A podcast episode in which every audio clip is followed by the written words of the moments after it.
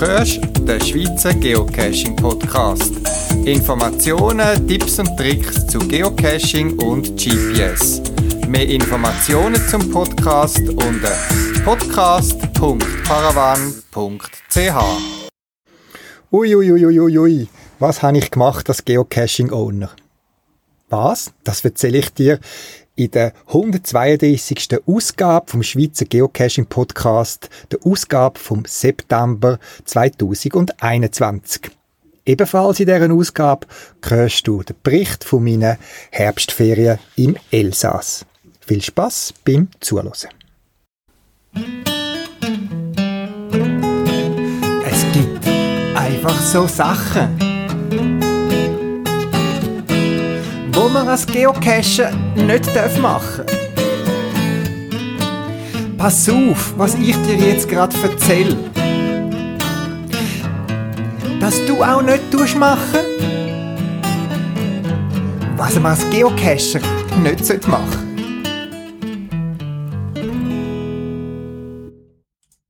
Ja, was ist passiert? Es geht um einen Cache von mir. Ein Cache, den ich 2011, also vor über 10 Jahren, versteckt habe, platziert. Es handelt sich um den Uetliberg Inside 9, Fehlalarm in Zürich, GC A4 TM. 170 Loks hat der Cache in 10 Jahren bekommen, das ist nicht übermäßig. Ähm, 96 Favoritenpunkte, das ist etwa 65 Prozent. Das ist also ein durchschnittlicher Cache und so etwas Minimum, wo ich an Qualität voraussetze bei meinen Caches. Ein Cache, wo entstanden ist ähm, aus ein paar äh, Geschichten, die ich aufgeschnappt habe, aus der Zeitung, aus den Medien, zusammen mit ein paar Locations, die ich da in meiner Homezone kenne. Und wie es um die ganze Uetliberg Inside-Serie geht, es geht um Bunker rund um den Uetliberg. Ja, der Cache ist gut gelaufen eigentlich. Ich habe sehr wenig zu tun mit Maintenance. Aber dann ist der Zeitpunkt gekommen, wo sich verschiedene Sachen auch verändert haben im Gelände und ich den Cache einmal deaktiviert habe, bis ich wieder ähm, die Übersicht kann, wie der aktuelle Zustand von allen Stages ist und so weiter. Wie gesagt, ich habe bisher all diesen Jahren bin ich vielleicht ein oder zweimal äh, der ganze Cache nochmal abgegangen für Wartungszweck. Es ist alles tiptop instand gewesen, inklusive Elektronik im Wald und äh, Final Station, alles so weit, so gut. Aber jetzt habe ich müssen sehen, dass gerade bei dem Final haben sich die Sachen ein bisschen verändert. Ich werde auch nicht jünger. Ähm, und das ist mein einziger T5-Cache gewesen. Und man hat dort müssen beim Final noch eine kleine Abseilübung machen. Und das Abseilen ist das eine gewesen, aber wie man dort wieder rauskommt, das ist das andere gewesen. Und wie sich vor Ort Sachen ein bisschen verändert hat, habe ich gefunden, aus Sicherheitsgründen wollte ich den Final umgestalten. Ich habe länger ein bisschen umstudiert, was ich schlussendlich machen und habe dann am Tag X bin ich statt im Morgenspaziergang, wie ich sonst beim Homeoffice mache, bin ich mit dem Akkubohrhammer in den Wald und habe dort die Befestigung vorgenommen, die ich wieder gebraucht habe und äh, den Cache wieder live geschaltet. Aber vorher habe ich noch zwei, drei Anpassungen gemacht. Einerseits habe ich eben, weil das Final sich ein bisschen geändert hat, müssen die Listing-Unterlagen und die Unterlagen, wo man dazwischen, zwischen Rätsel lösen und man los kann, noch müssen anpassen. Ich habe auch einen zusätzlichen Hint noch eingeführt, weil ich gemerkt habe, dass hin und wieder immer jemand noch jemand angestanden ist und mich hat kontaktieren, wo ich gerne geholfen habe, aber mein Ziel ist ja, dass Caches möglichst selbstständig und ohne meine Hilfe können gefunden werden, weil eben ich bin ja auch nicht immer erreichbar. Alles in allem, also die Umgestaltung vom Final, meine Hinweise zusätzliche im, im, im Listing oder in den Unterlagen haben dazu geführt, dass ich sowohl D- und T-Wertung reduziert haben. Also aus einem äh, D4 ist es D3 geworden und aus einem T5 ist T3,5 geworden. Ich habe die Anpassung gemacht und irgendwie habe ich es befürchtet, dass das wird passieren, dass ich aber innerhalb von Stunden ein E-Mail bekommen habe, warum ich den Cache geändert habe, dass der in die Statistik von denen, die ihn gefunden haben, wahrscheinlich von der betreffenden Person, verfälsche. Es gibt ja Leute, und der ist nicht einzuwenden, die ihre Statistikmatrix füllen Das heißt, sie möchten all Schwierigkeits- und der, der Wertungen, die es gibt, die all die Kombinationen, also T1, T2, T3, zusammen mit allen T, D1, D2, D3, D4, D5, quasi eine Tabelle machen und überall können ein Kreuzchen machen, äh, wo sie so eine Cache-Kombination gefunden hat. Und wenn man natürlich bei einem gefundenen Cache, wenn dort etwas ändert, dann kann es einem die Matrix verfälschen oder verändern. Und das hat jemand scheinbar nicht so gutiert und mich sofort kontaktiert. Nett und freundlich, alles gut. Ich habe dann einfach zurückgeschrieben, dass ich mir das wohl bewusst bin, ich mir das auch überlegt habe, aber einfach so viel Unterlagen und Stages und Informationen hätte müssen ändern, weil ich eben die Cache-Nummer auch gebraucht habe unterwegs, dass ich da keine Lust hatte, um das zu machen. Vor allem, weil mir die Statistik und die DT-Matrix egal ist. Ja, warum ich das darf erzählen? Einfach, dass du dir bewusst bist, wenn du Cash-Owner bist und dass, wenn du an der DT Einstufung von dem Cache etwas anderes, dass das kann zu Reaktionen führen. Wie gesagt, in meinem Fall ist das gut gegangen, nicht freundlich hin und her, aber ich habe schon von anderen gehört, wo dann das sehr ein bisschen aggressiv ist vielleicht das falsche Wort, aber ein bisschen intensiver hin und her gegangen ist. Gerade bei besonderen Kombinationen, also ich weiß nicht, ähm, T1, äh, D5 oder D1, T5 oder was auch immer, das so spezielle Kombinationen, wo selten sind, kann das natürlich jemand, wo äh, sich auf die Statistik und die DT-Matrix äh, fokussiert, sehr ärgerlich sein. Darum erzähle ich das da, dass du dir das bewusst bist. Wie gesagt, ich mache das nicht extra, die, die äh, Einstufung andere, aber Ge Guidelines von geocaching.com sehen das vor und ich finde es jetzt in meinem Fall äh, nicht mehr als gerechtfertigt, dass ich gerade T, das T-Rating abgenommen habe, um die Sicherheit von der Geocacher und Geocacherinnen, die meinen Cache gehen, suchen, kann sicherstellen. Das war die Geschichte von meinem Verbrechen wo die Statistik von anderen ausstechen. Für mich zählen Geocaching Guidelines allein. Pünktli und Statistik, das ist mir so einerlei.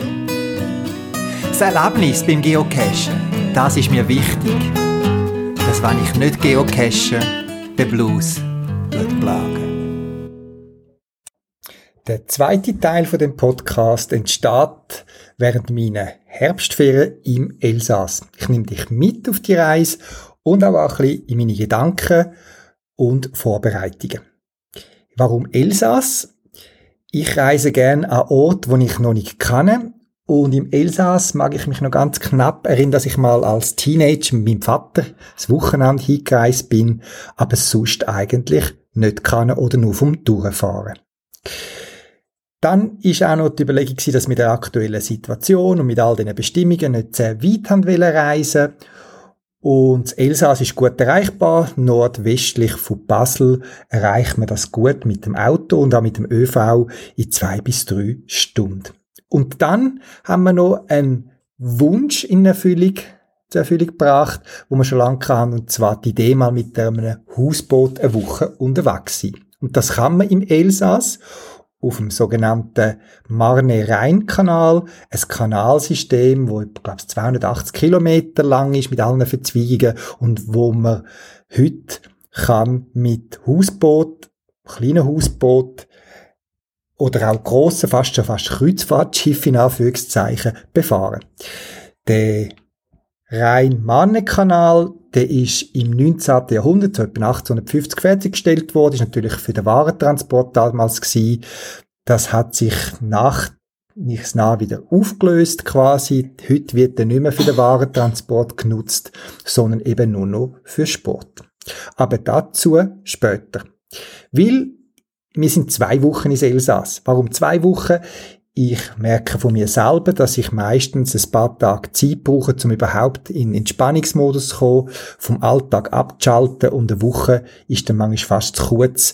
Da bin ich erst richtig in der Ferienstimmung, wenn die schon wieder vorbei sind. Drum gehen wir meistens zwei Wochen. Bevor wir eine Woche auf dem Boot verbringen und uns vielleicht eher weniger bewegen, haben wir gesagt, dürfen wir uns noch ein bisschen bewegen und machen Wanderungen. Für die Planung von dieser Wanderwoche habe ich mir einen Reiseführer organisiert. Das ist der Roter Wanderführer Vogesen. Den Link findest du auch auf meiner Podcast-Webseite.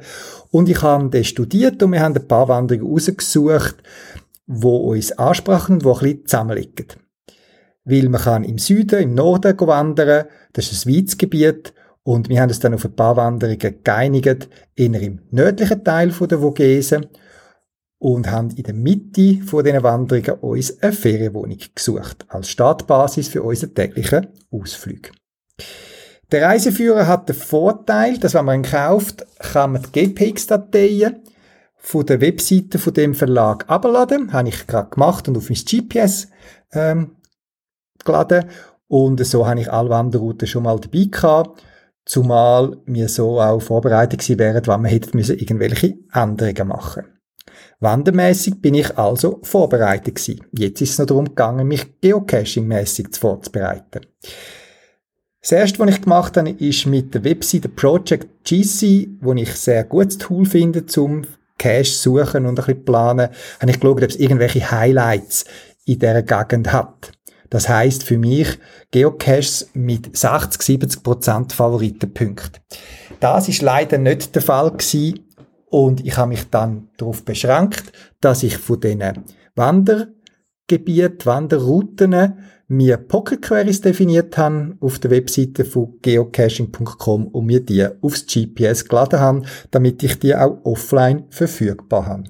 Es ist auch so gewesen, dass der Handyempfang auf diesen Wanderungen nicht immer gegeben war. Manchmal top, wenn man auf einem Berg oben war, auf einem Grat gelaufen ist, gerade auch auf die besiedelte Seite über. Aber manchmal ist die Route abgestochen in ein Seitental. Man hat ein bisschen tiefer ins Tal abwandern und dort ist teilweise kein Datenempfang oder nur, nur schon auch Telefon möglich gewesen. Darum sollte man sich immer vorbereiten, dass man auch offline seine Daten und auch Karten zur Verfügung hat. Unsere Ferienwohnung haben wir in Saverne gehabt, ein kleines Städtchen in der Vogese äh, im Elsass. Und von dort aus sind wir diverse Orte erwandern. Die Wanderungen sind schön. Der Wald ist vergleichbar vielleicht ein bisschen mit, mit unserem Jura. Es ist eher ein trockener Boden. Es hat dann nicht überall gerade einen Brunnen in der Nähe. Und Pflanzen sind ein bisschen anders. Was uns aufgefallen ist, hat sehr viel Farn zu allen anderen Bäumen, die man teilweise auch von uns kennt, Eichen, Tannen und andere. Viele Wanderungen sind durch Wälder gegangen und dann ist man dann auch plötzlich wieder auf einem so einen von diesen Sandsteinfelsen. Das ist das, was sehr eindrücklich ist da in der Vogesen. Die rotbrünlichen Sandsteinfelsen mit spannenden, natürlichen Formen, wo sich durch die Erosion und über die Jahrtausende gegeben haben und geformt und wo teilweise die Menschen auch weiter genutzt haben, teilweise für Höhlen oder noch weitere bearbeiten. Das ist eigentlich spannend, die grossen Felsen da in der Vogesen, wo sehr eindrücklich sind. Aber auf diesen Wanderungen, wo wir rausgesucht haben, sind wir auch an Kapellen, Kirchen, äh, Schlösser vorbeigekommen und auch teilweise archäologische Objekte.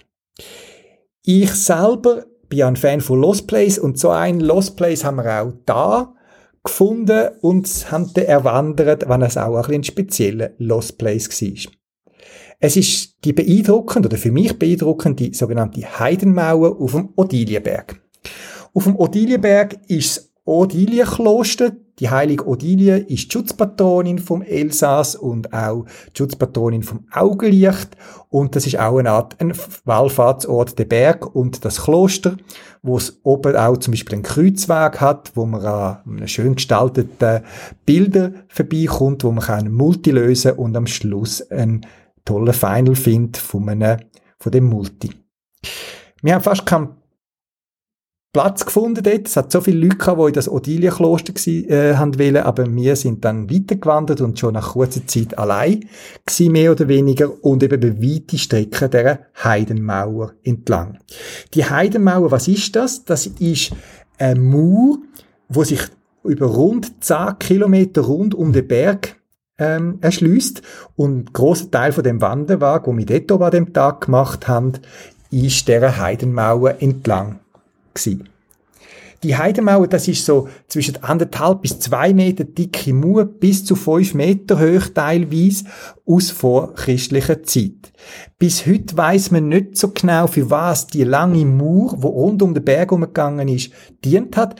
Es liegt nahe, dass es eine Verteidigungsanlage war. Es gibt aber scheinbar auch Gründe, die dagegen sprechen, weil es eben fast keine Qualen hat in dem ummauerten Gebiet. Und es gibt auch äh, Ideen, ob das irgendetwas äh, Religiöses war, irgendwie eine spezielle Funktion gehabt. Man rechnet, dass äh, mal etwa fünf Jahre lang 2000 Leute an dieser Mauer haben müssen gebaut haben. Das sind Felsen, zwischen Felsen gebaute Mauern teilweise, eben Höhe mit Riesenbrücken, für mich sehr eindrücklich. Teilweise ist die Mauer schon zusammengebrochen, teilweise steht sie noch. Manchmal ist sie einfach zwischen zwei äh, bestehende Felsen eingebaut, wo man die Felsen gerade genutzt hat, als Teil der Mauer aber an anderen Ort läuft sie einfach quer durch den Wald durch, imposant, machtig und für mich sehr eindrücklich und auch davon das eine oder andere Foto und auch ein Link auf meiner Podcast-Webseite. Ja, und dann haben uns die Geocaches begleitet. Ähm, ich sage es jetzt mal so, politisch neutral, keiner von diesen Caches hat von mir einen Favoritenpunkt bekommen. Es sind äh, eher wenig Petling gewesen, viel mehr so Pillendösli, so Vitamintablettendösli, wo als Cache dient haben. Und zu meiner Überraschung, bei all diesen Sehenswürdigkeiten, ähm, hätte ich jetzt erwartet, dass es immer einen Cache hat, aber nicht überall ist dort ein Cache der Nähe gewesen, sondern dafür irgendwo mit zwischen zwei so ähm, touristischen Orten, irgendwo im Wald, wo ich nicht gesehen habe oder verstanden habe, warum es einen Cache dort platziert haben. Wie auch immer, da in Frankreich, was man auch noch sich muss bewusst sein, ich man kann das teilweise aus der Schweiz, aber eher weniger, ist, dass in verschiedenen Listings steht dann, hey, passt dann übrigens aus, es hat noch ein Zist, in der Nähe von dem Geocache. Was sind CIS? Das ist eine andere Geocaching-Plattform, eher so im französischsprachigen Gebiet oder eben auch in Frankreich verbreitet. Etwas wie Geocaching, aber eben nicht Geocaching, sondern CIST. Ähm, den Link zu der entsprechenden Plattform findest du auf der Podcast-Webseite. Also aufpasst, wenn ihr an so Orte hingeht, manchmal hat man das Gefühl, oh, man findet eine Dose, schaut genau, ob es wirklich der Geocache ist oder die vom anderen Spiel, wo auch ein Logbuch und so weiter drin kann haben. Ja, die Sandsteinfelsen sind wirklich imposant für mich, muss ich ehrlich sagen teilweise eben natürlich geformt, teilweise hat es auch Vertiefungen drin gehabt, wo dann natürlich gerade ein bisschen äh, von den Leuten über Geschichte mit speziellen Bedeutungen in Verbindung gebracht worden ist. So Bezeichnungen wie Hexentisch oder Hexenbad oder Druidenschalen, die sind da gebräuchlich für so Sachen. Es sind teilweise wirklich so Schalen, Vertiefungen in Sandstein, wo man sagt, sie sind natürlich entstanden, wo dann die Leute aber später genutzt haben, an einem Ort zum Beispiel zum Getreidemahlen oder auch für andere kultische Zwecke. Nichtsdestotrotz trotz sehr eindrücklich all die Höhlen und die damit verbundenen Geschichten der Leute da. Ja, auch Geschichte natürlich vom Elsass, wo man jetzt da auf den Wanderungen ein bisschen weniger präsent kann, weil es sind nicht so die typischen Kriegswanderungen ähm, vom Ersten Weltkrieg, wo man kann teilweise vom Elsass mit einem grossen Militärfriedhof, wo man nur einem vorbeigekommen sind. Das Elsass ist ja immer mal wieder Deutsch gewesen, dann wieder Französisch, wieder Deutsch, hin und her und ist da eine lustige Mischkultur ja teilweise entstanden. Also viele Leute da reden auch so Deutsch. Es gibt auch ein Elsässisch, so einen Dialekt. Und bei uns in der Stadt, wo wir gewesen sind, sind viele von den Straßen zweisprachig, äh, Französisch und so ein Elsässisch-Deutsch angeschrieben gewesen.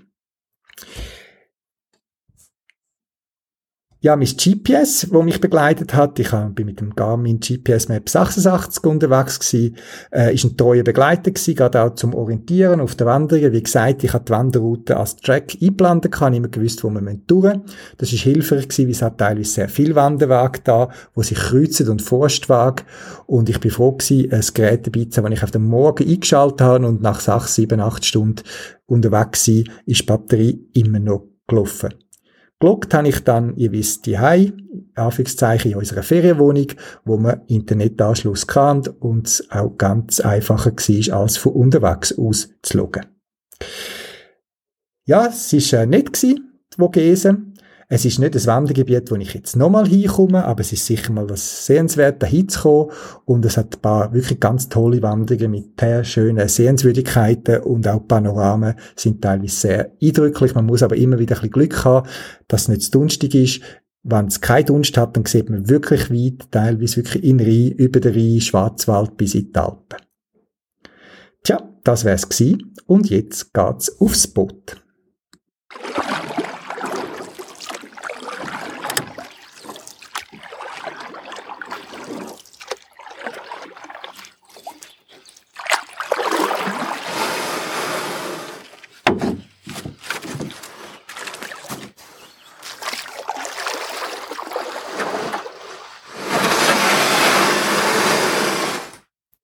Für meine Hausbootferien habe ich mich natürlich auch ein bisschen Geocaching-mässig vorbereitet und habe mir mal die Caches angeschaut und will auf mein Gerät abladen, wo ich während der Woche kann vielleicht finden.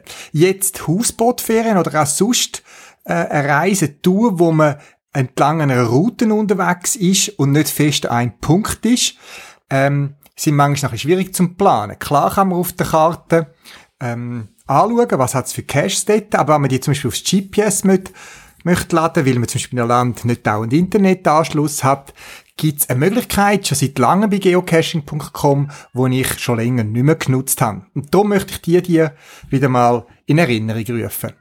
Und zwar nennt sich die Funktion auf Deutsch Benutzerrouten oder Caches along a Route oder auch User Routes. Du kommst dort dazu, wenn du in deinem Benutzerprofil unter geocaching.com mai, dann kommt dein Profil mit allen möglichen Informationen, dann gibt's links unten einen Eintrag, wenn du auf Deutsch eingestellt hast, wo heißt Benutzerrouten, ziemlich weit unten. Und wenn du dort hinkommst, kommst du auf eine spezielle Seite, wo es verschiedene Möglichkeiten gibt. Und zwar kannst du bei verschiedenen Routen, wo andere Geocacher schon erstellt haben, schauen, ob es schon etwas gibt. Du kannst dazu irgendeinen einen Ort eingeben und dann werden die verschiedenen Routen präsentiert. Habe ich noch nie gebraucht. Ich kann immer mit eigenen Routen arbeiten. Darum gibt's zwei Funktionen für das, wenn man eine eigene Route erstellen will. Die eine heißt neue Route erstellen und das ist, sagen wir, sehr komfortable äh, Variante. Man gibt den Namen ein und dann kann man unten in einer Karte direkt eingeben, von wo nach wo man möchte ähm, reisen. Es gibt dann so eine eingeplante äh, Google-Karte, wo man äh, kann Stadt und den Andort eingeben und dann kann man die Punkte auch selber noch ein bisschen verändern. Das ist sehr komfortabel soweit, man muss geocaching.com nicht verlassen.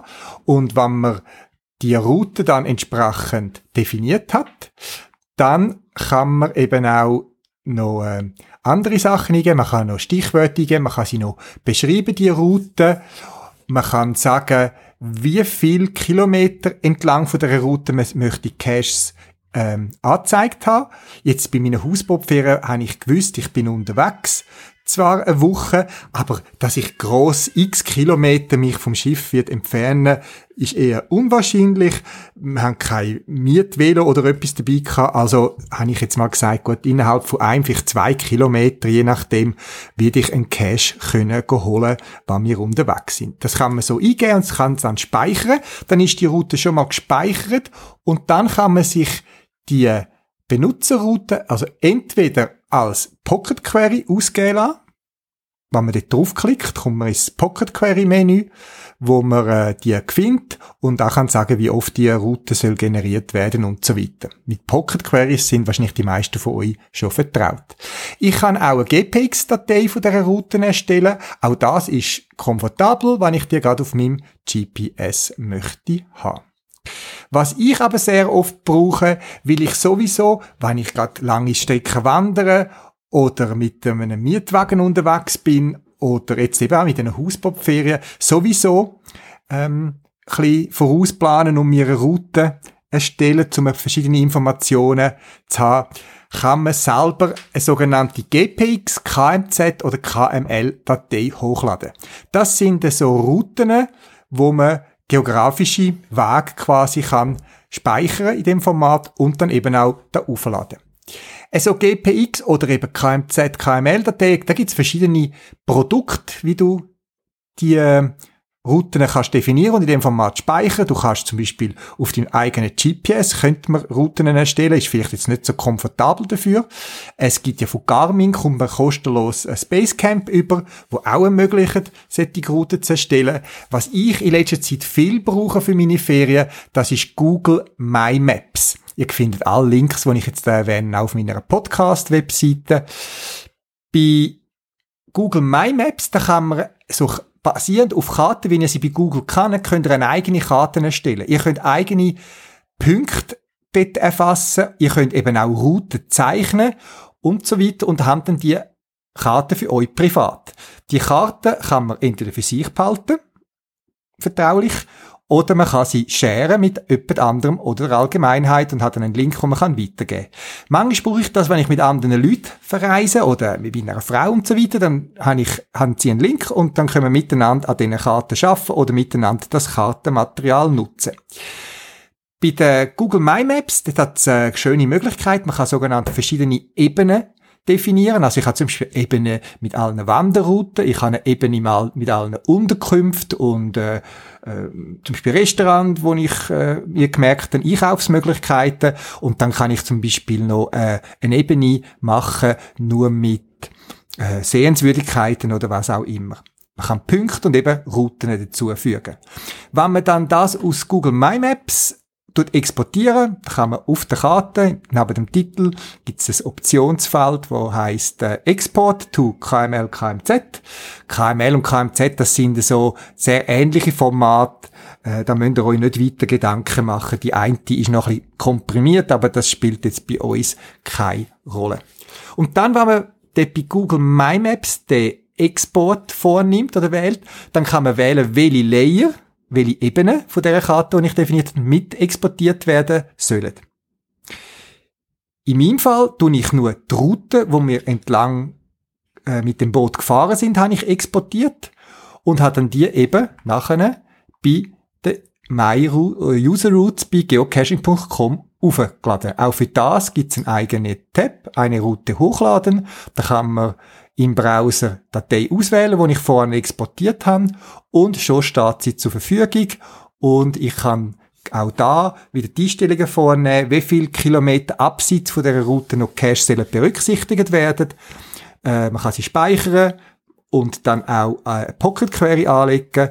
Und so habe ich dann für meine Reise eine Pocket Query gehabt, wo ich in Ruhe vorbereiten und dann kurz vor unserer Reise nochmal laufen lassen und auf mein GPS importiert habe. Vielleicht auch eine Idee für dich. Man kann mit gut damit experimentieren, es mal ausprobieren. Es ist, glaube ich, eine Funktion, die nur Premium-Member zur Verfügung haben. Bin nicht sicher, weil ich bin schon ewig Premium-Member. Äh, Probiert es doch mal aus. Ich finde das noch eine lustige Möglichkeit. Und wenn ihr eine ganz coole Route habt, dann könnt ihr auch öffentlich machen bei geocaching.com. Es hat unten eine Checkbox, wo ihr könnt sagen, für, mit, äh, für die Öffentlichkeit freigeben. Und so können andere, die auch auf der Suche nach so einer Route sind, äh, mit Stichwortsuche oder Standortsuche, finden sie dann auch deine Route, die du für sie vorbereitet hast.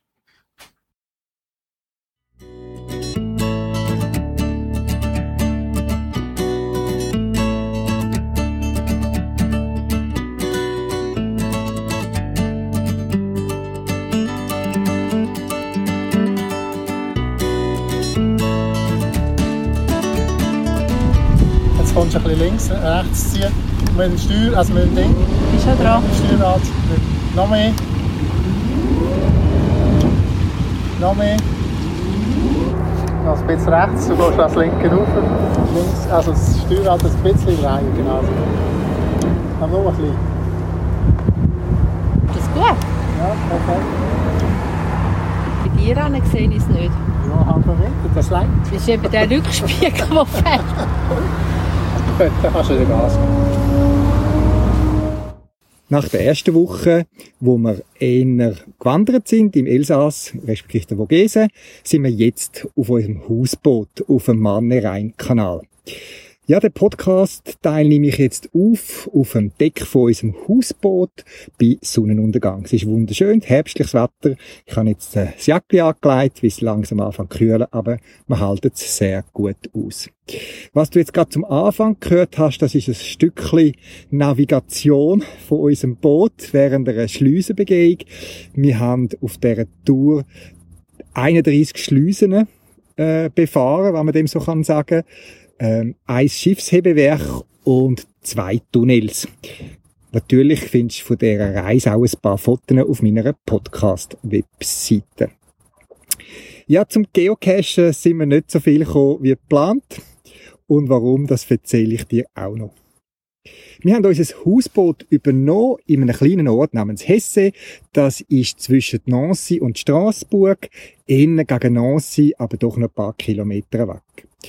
Man kann von dort aus nach Osten oder nach Westen fahren mit dem Hausboot. Wir haben uns entschieden, nach Osten zu fahren und haben wählen von Hesse nach Straßburg und wieder zurück. Und so haben wir es dann auch gemacht. Bei dieser Tour braucht man etwa die Woche mehrheitlich zum Fahren. Wir sind so etwa einen Dreivierteltag in Straßburg gewesen, die Stadt besichtigen und sonst mehrheitlich unterwegs gewesen zum Mittagessen machen oder so haben wir mal kurz gehalten, aber sonst sind wir eigentlich immer ganz gemütlich vor uns hergefahren. Man kann die Ferien natürlich auch anders machen. Wir sind das erste Mal jetzt so unterwegs, aber ich kann mir gut vorstellen, dass man da auch mal äh, äh, gemütlicher nimmt, irgendwo bei einem Dörfli anhalten, dort eine Wanderung macht oder eine Besichtigung. Das hat uns jetzt weniger äh, angemacht für das Mal, sondern wir wollen fahren. Unser Boot ist etwa 11 Meter lang, hat zwei Schlafkabinen mit je zwei Betten, äh, gemütlichen Aufenthaltsraum mit einem Sofa, einer Sitzecke und der Küche. Und man kann das Boot sowohl eben aus dem Aufenthaltsraum raus navigieren, als auch vom Deck, wo man direkt rauskommt und auch noch Liegefläche hat, wenn jemand möchte sünneln. Wir haben auch einen Tisch oben dran, wo wir zwischendurch auch Gassen haben. Das ist eigentlich recht gemütlich und das Boot hat uns eigentlich sehr angenehm überrascht und das äh, gebracht, was wir erwartet haben. Man muss mindestens zwei Erwachsene sein, um so ein Boot zu mieten. Gerade auch wegen dem Handling in der Schleuse. Wir sind zu dritten unterwegs. Der Thomas, ein Geocacher-Freund, hat uns begleitet. Leider hat seine Frau arbeitstechnisch nicht können und Darum hat sie müssen die bleiben. Ein ganz besonderer Grund darum an Ursula, wo die geblieben ist. Ja, aber eben drei Personen braucht es schon zum Navigieren. Gerade am ersten Tag, bis man so ein bisschen Übung hat mit dem Boot zu fahren, ist es schon ein bisschen äh, ein Hin- und Herschlingern mit dem Boot. Es hat zwar ein Ruder hinten, mit einem Motor, wo man führen und hinter sich kann fahren und es hat auch ein sogenanntes Querstrahlruder am Bug vorne, also quasi, wo man den Spitz links und rechts kann drehen. Trotzdem braucht es ein bisschen Übung, bis man da ein bisschen navigieren gelernt hat, weil die Schleusen sind nicht sehr breit. Also unser Boot, wo ich weiß nicht geschätzt knapp vielleicht vier Meter breit ist, das hat nicht mehr viel Platz links und rechts, vielleicht die etwa 80, 90 Zentimeter in den Schleusen und da muss man schon ein bisschen fein navigieren und wir haben schon alle Augen gebraucht, um zu sagen links, rechts und so weiter. Und das hörst du auch eben in dem Vorteil die ich vor dem Text eingespielt habe. Ja, aber mit Drünen ist es sehr angenehm, man kann sich abwechseln, man kann das Boot dann auch gut handeln und wir sind jetzt ganz wacker unterwegs. Aber eben mit dem Geocachen ist es so eine Sache. Ich habe mir ja, wie ich dir schon erzählt habe, äh, all Geocache links und rechts von dieser Kanalfahrt rausgesucht, inklusive äh, Straßburg.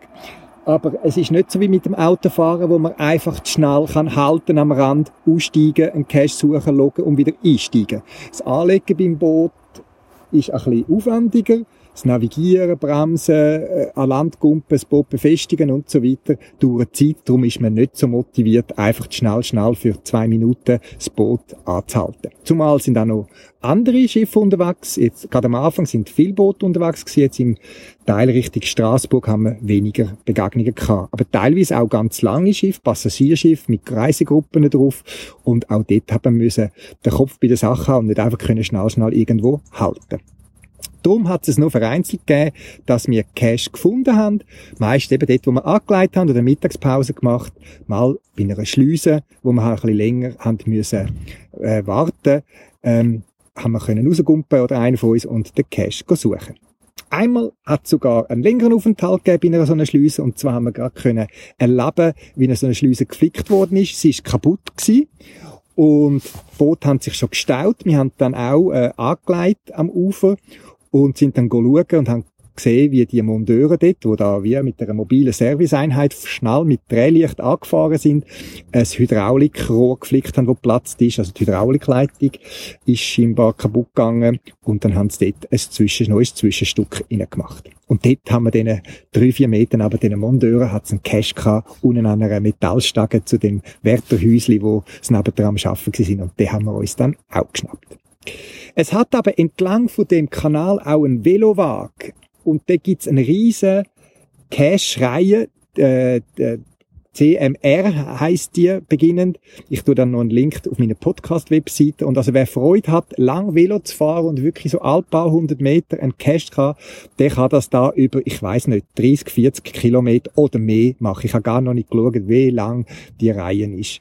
Es sind ganz einfache Dösli irgendwo versteckt ist. Aber wer mal möchte auf Statistik machen, der kann das äh, da mit dem Velo auf gerader Strecke praktisch entlang von dem Kanal sehr einfach machen.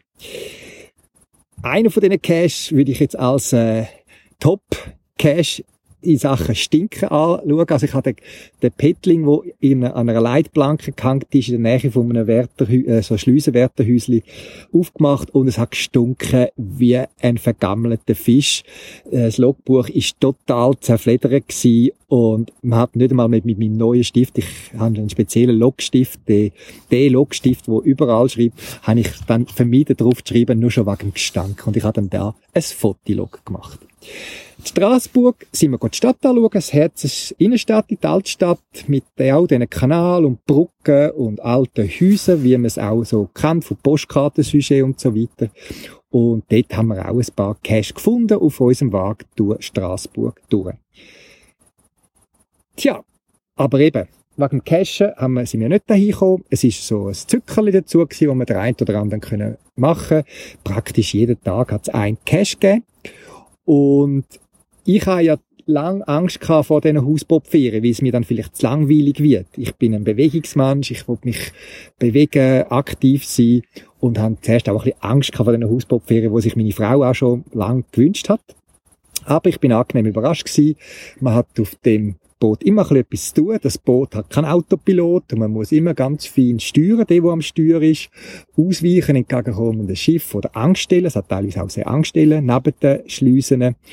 Äh, man kann immer ein bisschen vorausschauen, es gibt immer etwas zu sehen und für mich ist es ein ganz gutes Maß von runterfahren, es gemütlich nehmen und trotzdem nicht vor Langweile sterben, was mir sehr oft droht bei gewissen Aktionen. Eben in der Schleuse sind wir immer aktiv gewesen, hat ihm wieder etwas zugegeben, aber das ist nach der zweiten, dritten Schleuse ist das langsam Routine geworden, wir sind eingespielt gewesen und trotzdem ist jedes Mal wieder ein Erlebnis gewesen, wo wir etwas Neues dazugelernt haben und gestaunt haben über die Kanaltechnik mit all diesen Schleusen. Auch das Schiffshebewerk, das ich erwähnt habe, das ist imposant. Schaut euch das Foto an. Das ist ein, ein Lift für Boot. Man hat mit dem etwa 40 Meter hohen Schiffshebewerk können, glaube ich, etwa 17 Schleusen, die eine zehnstündige Passage bedingt hätten, sonst früher können ersetzen. Das ist etwa 1989 oder so muss das gebaut worden sein. Und ich euch das vorstellen wie eine Badwanne. Man fährt oben oder unten in die Badwanne hin und dann wird die Badwanne vorne und hinten zugemacht und mit dem Wasser und jetzt in unserem Fall bis zu zwei Schiffen äh, wenn es kürzere sind, den Berg aufgefahren oder den Berg ab, wo die eine Seite von dieser Badwanne wieder aufgemacht worden ist, angedockt worden an den Kanal und dann hat man können weiterfahren. Nicht zuletzt wegen dem Schiffshebewerk haben wir auch die Route gewählt, weil das ist etwas, was mich beeindruckt hat, was ich mal erleben und natürlich hat es dort dann auch einen Cash gegeben, den ich gemacht habe. Nicht besonders, aber als Erinnerung gut zum Machen. Und dann hat es auch noch zwei Tunnel gehabt, einen kurzen paar hundert Meter lang und dann einer, der über zwei Kilometer lang war, wo man also wirklich längere Zeit, so 20 Minuten, in dem Tunnel hineinfährt mit dem Boot. Links und rechts hat's vom Boot hat's eben etwa 80 Zentimeter Wasser. Man muss dauernd ein bisschen steuern, navigieren und der Tunnel ist leicht beleuchtet. Also man sieht so einigermassige Sachen schon. Ich habe dann aber trotzdem meine Stirnlampe mal in die Nähe geholt, falls etwas wäre. Ich bin halt da manchmal ein bisschen übervorsichtig. Ihr hört für mich ein spannendes neues Erlebnis, Hausbootferien. Ich kann mir gut vorstellen, dass wir das wieder mal machen und dann eben nicht allein, sondern eben vielleicht mit einem anderen Ehepaar oder so oder Freunden unterwegs sind. Es macht wirklich Spaß da, äh, einander zu ergänzen, abzuwechseln zu können und äh, miteinander den ganzen ähm, drumherum zu erledigen. Wir haben auch immer selber gekocht, eben gerade in der aktuellen Zeit mit Covid und so weiter haben wir die Hausbootferien auch sehr gut können nutzen, zum für uns sein. Wir haben fast keinen Kontakt zu anderen Leuten gehabt, außer dort, wo wir ein, zweimal sind posten, in einer Bäckerei oder so. Aber sonst haben wir eigentlich keinen Kontakt mit anderen Leuten gehabt. Vielleicht auch etwas für dich. Wie gesagt, das Elsass ist nicht weit von den Schweizer Grenzen entfernt und man kann äh, weit fahren, wenn man das will. Und ich kann mir gut vorstellen, dass mit ein bisschen grösseren Kind das ein tolles Erlebnis ist. Bei kleinen Kindern bin ich, ich ein bisschen vorsichtig sein, eben wegen ins Wasser fallen und so weiter. Und vor allem da, in diesem Kanal, willst nicht ins Wasser fallen. Also, Baden ist nicht angesagt, sondern, ähm, äh, sie sagen so, ja nicht in den Kanal rein, wegen Bakterien und so weiter. Wir haben auch einige tote Tiere gesehen, einmal ein kleines Rehkitz, äh, auch Katzen hat scheinbar gehabt und auch tote Fische zwischendrin, auch wenn die Leute überall da fischen. Weil der Kanal ist nicht so sauber. Einerseits wahrscheinlich, wie es ein Kanal ist und kein Fluss und das andere, und das hat mich so ein bisschen, fast ein bisschen erschreckt, wo wir das Boot übernommen haben, habe ich eben gefragt, ja, wo Wasser nachfüllen und so weiter. Und dann habe ich auch, weil ich gewohnt bin von Wohnmobil, dass man einen, einen, einen, einen, einen Wassertank hat, wo man irgendwas spezielle Stellen muss leeren oder entpumpen. Und dann habe ich gesagt bekommen, dass nein, da geht alles in Fluss rein. Also bei dem Hausboot, das WC, die Dusche, was hat, der Ablauf der Küche, das geht alles in Fluss rein da. Mich erstaunt, dass es nicht so stinkt. Also der Fluss schmeckt überhaupt nicht unangenehm, aber im Wissen, dass da all das ins Wasser hineingeht, das ist schon ein, bisschen ein komisches Gefühl und das ja, ist für mich ein bisschen speziell gewesen. Ja, das wäre es gewesen, mein Herbst-Podcast vom September 2021. Und ja, vielleicht die ein oder andere Anregung für dich, mal eine andere Reise zu machen, als du schon kannst.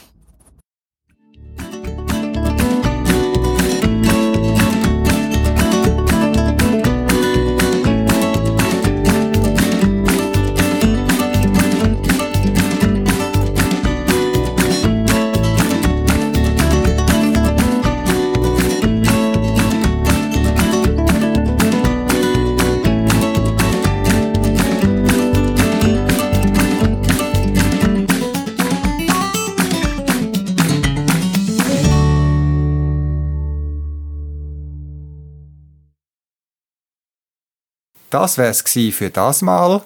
Zusätzliche Informationen findest du im Internet unter podcast.paravan.ch.